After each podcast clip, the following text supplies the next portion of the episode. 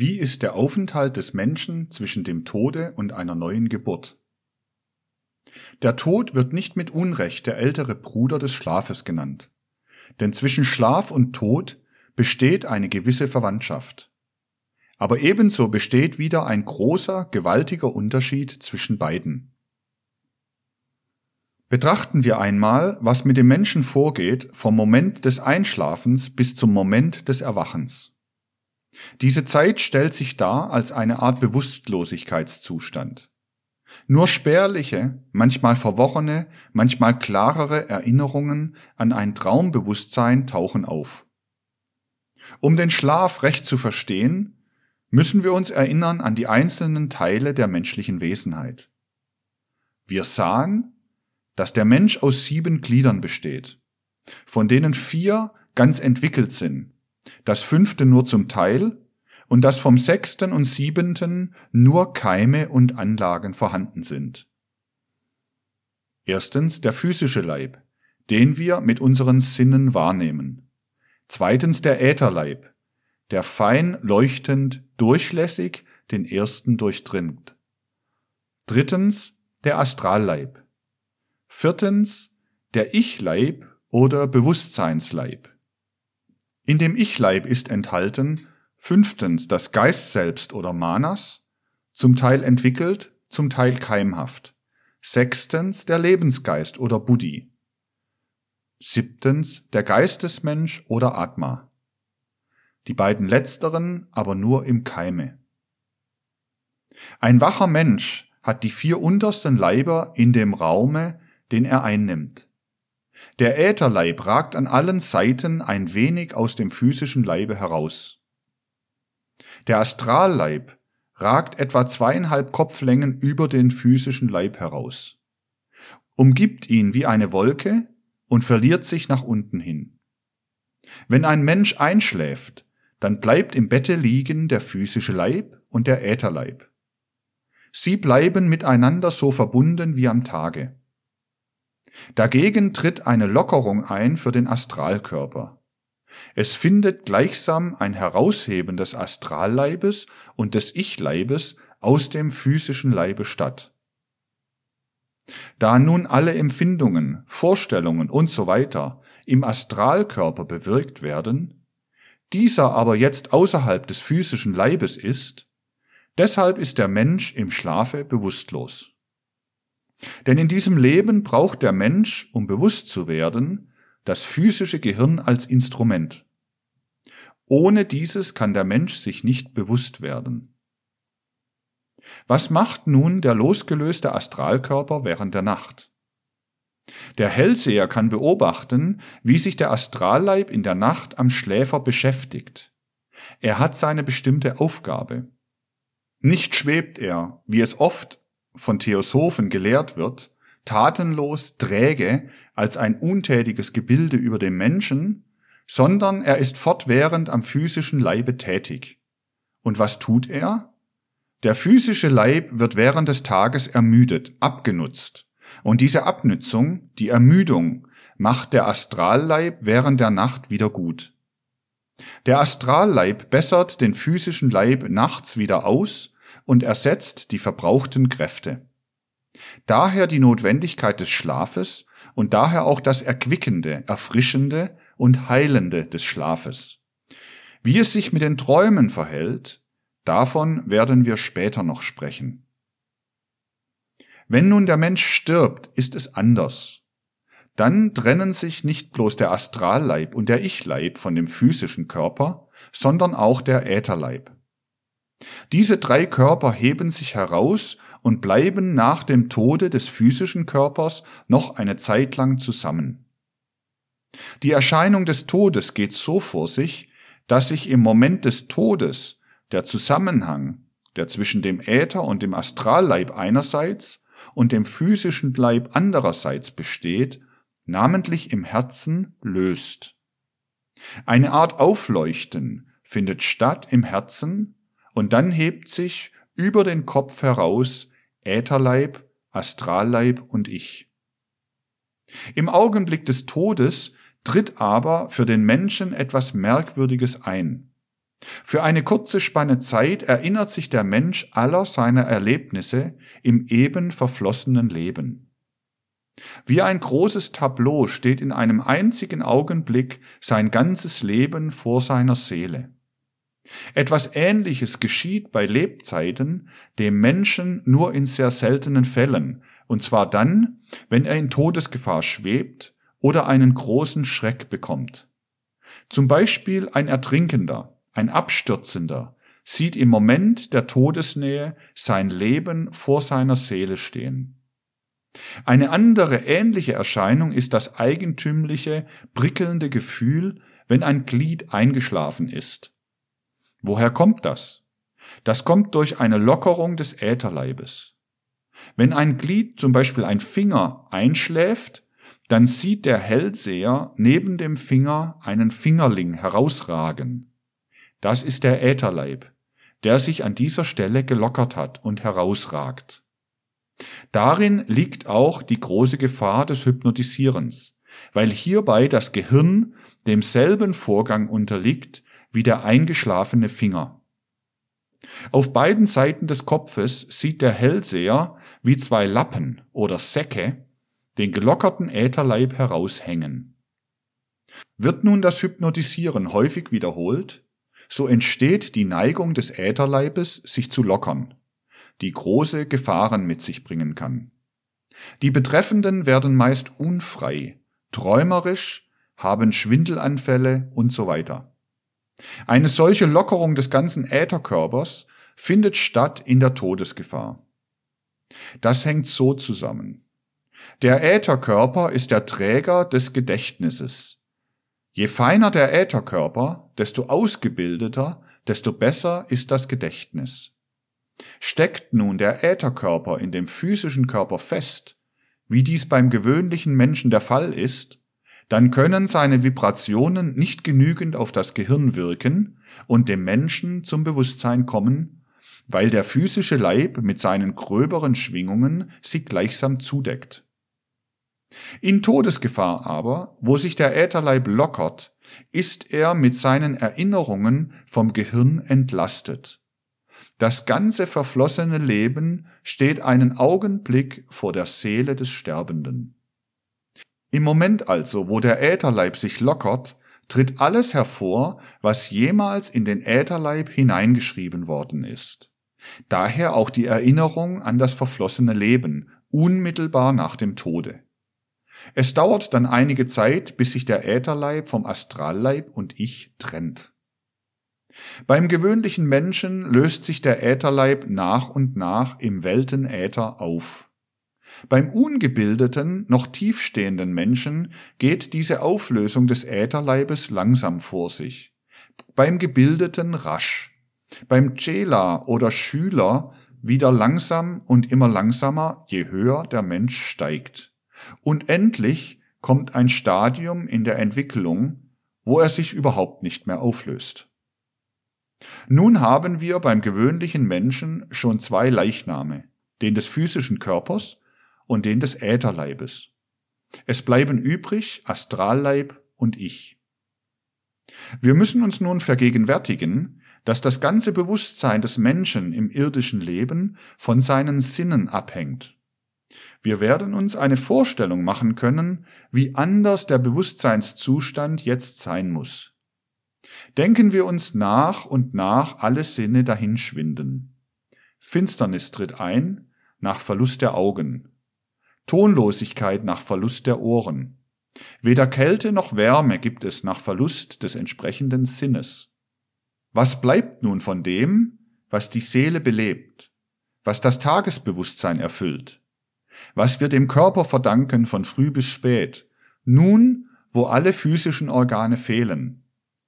Der seelische Inhalt. Und gerade wenn wir uns das klar machen, werden wir begreifen, wie der Lebenszustand ist nach dem Tode, wenn der Mensch diese beiden Leichname abgelegt hat. Man nennt diesen Zustand Kamaloka, das heißt Begierdenort. Aber das ist kein Ort irgendwo draußen. Nein, wo wir sind, ist auch Kamaloka. Und fortwährend umschweben uns und leben um uns die Geister der Verstorbenen. Aber dem physischen Menschen entgeht deren Anwesenheit. Wie empfindet nun ein Toter? Ein einfacher Fall wird uns das klar machen. Ein Mensch ist mit Begierde und wirklichem Genuss. Der Hellseher sieht bei ihm im oberen Teil seines Astralleibes die Befriedigung des Genusses als eine bräunlich-rote Gedankenform. Nun stirbt dieser Mensch. Was ihm erhalten bleibt, ist die Begierde und Genussfähigkeit. An dem Physischen haftet nur das Physische, das Material des Genusses. Wir müssen einen Gaumen und so weiter haben, um essen zu können. Der Genuss und die Begierde aber sind etwas Seelisches. Daher bleiben Genussfähigkeit und Begierde auch nach dem Tode. Nur hat der Mensch dann keine Möglichkeit mehr, die Begierde zu befriedigen, denn die Organe zur Befriedigung fehlen. So ist es mit allen Genüssen und Wünschen. Es hat einer Begierde nach schönen Farbenzusammenstellungen. Es fehlen die Augen. Nach harmonischer Musik es fehlen die Ohren. Wie kommt das der Seele nach dem Tode zum Bewusstsein? Wie ein Wüstenwanderer von brennendem Durst gepeinigt umherirrt und eine Quelle sucht, um den Durst zu löschen, so leidet die Seele brennenden Durst, weil sie keine Organe, keine Werkzeuge zur Befriedigung mehr hat. Sie muss alles entbehren. Daher ist brennender Durst eine sehr treffende Bezeichnung. Und gerade darin drückt sich der Zustand von Kamaloka aus. Es ist das nicht eine Quälerei von außen, sondern die Qual der Unerfüllbarkeit der noch vorhandenen Genussfähigkeit. Warum muss die Seele diese Qual leiden? Damit der Mensch sich nach und nach diese sinnlichen Begierden und Wünsche abgewöhnt, damit die Seele sich loslöse von der Erde, sich läutere und reinige. Wenn es soweit ist, dann ist die Kamaloka-Zeit zu Ende. Dann steigt der Mensch auf zum Devachan. Wie durchlebt nun die Seele das Leben im Kamaloka? Der Mensch durchlebt im Kamaloka noch einmal sein ganzes Leben. Aber er durchlebt es rückwärts. Er durchläuft die ganze Lebenszeit von der Todesstunde bis zur Geburt rückwärts, Tag für Tag, mit allen Erlebnissen, Geschehnissen und Taten. Und was ist der Sinn davon? Es hat den Sinn, dass er sozusagen bei jedem Ereignis Halt macht, um sich das Hängen am physisch-materiellen abzugewöhnen.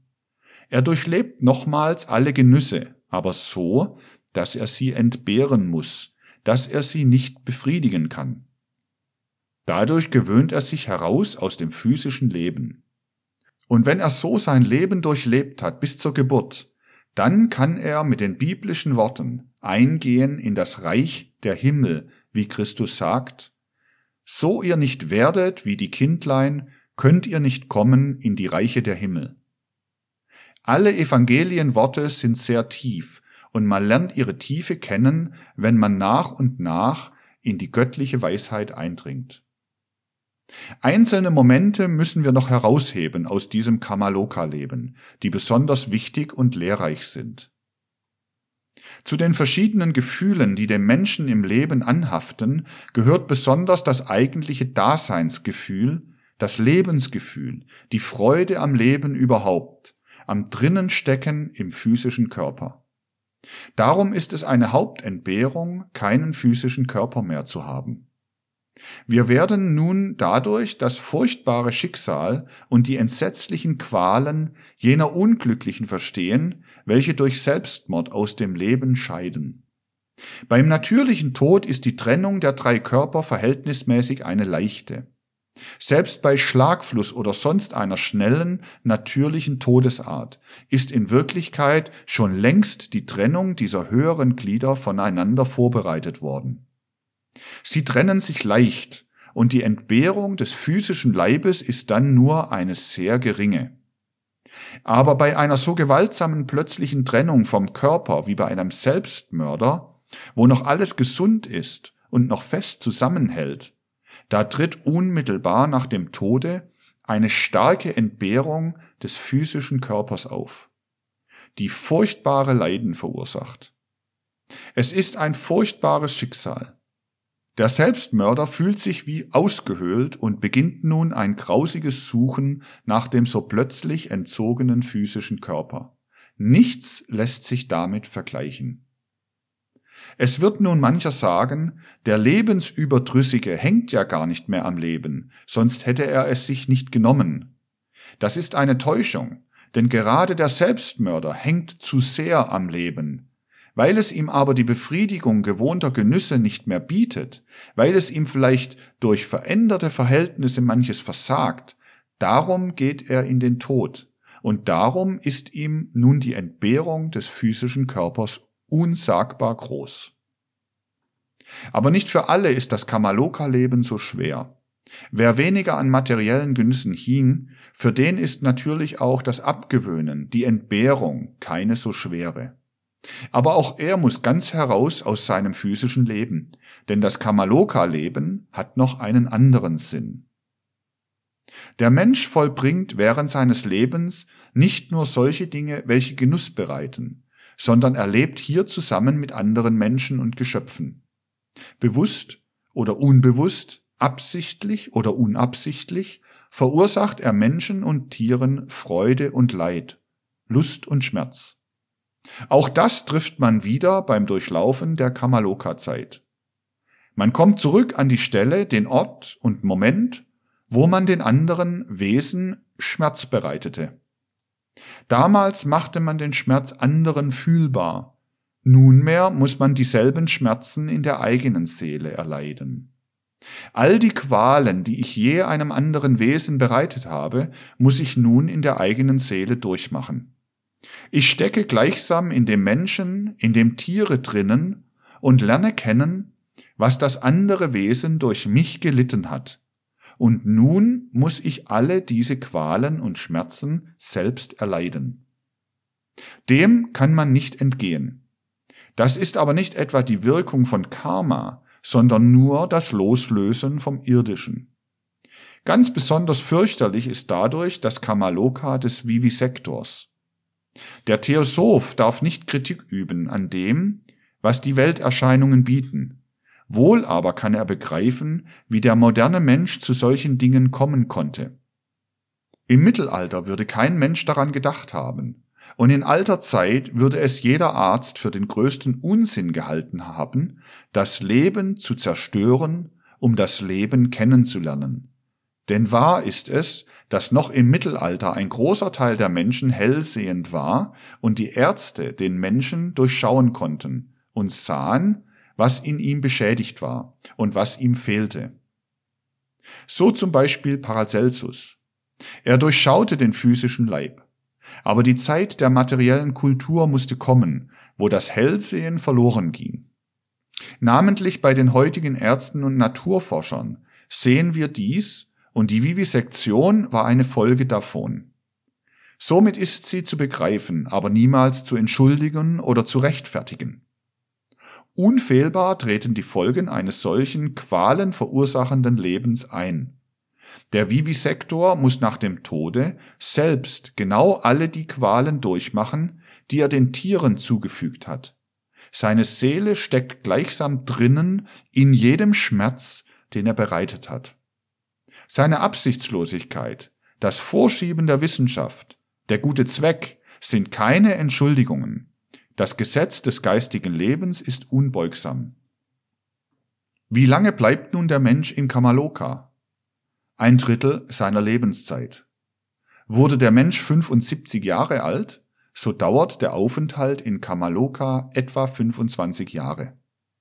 Was geschieht dann? Die Astralkörper der Menschen sind sehr verschieden in Farbe und Form. Der Astralkörper eines niedrig stehenden Menschen ist durchdrungen von allen möglichen Gebilden, von niederen Trieben. Er hat eine rötlich-graue Grundfarbe mit rötlich-grauen Ausstrahlungen und unterscheidet sich in der Form nicht von gewissen Tieren. Ganz anders ist es bei einem Gebildeten oder gar bei einem Idealisten wie Schiller oder bei einem Heiligen wie Franz von Assisi. Sie versagten sich manches, veredelten ihre Triebe und so weiter. Je mehr aber der Mensch von seinem Ich aus an sich arbeitet, desto mehr Strahlungen gehen aus von der bläulichen Kugel, dem Ich-Zentrum. Diese Strahlungen bedeuten Kräfte, durch die der Mensch den Astralkörper in seine Gewalt bekommt. Daher kann man sagen, der Mensch hat zwei Astralleiber. Einen Teil, der mit den tierischen Begierden geblieben ist, und einen anderen Teil, den der Mensch selbst hineingearbeitet hat. Wenn der Mensch seine Kamaloka-Zeit durchgemacht hat, dann ist er reif, den veredelten Teil seines Astralkörpers herauszuheben aus dem Niederen.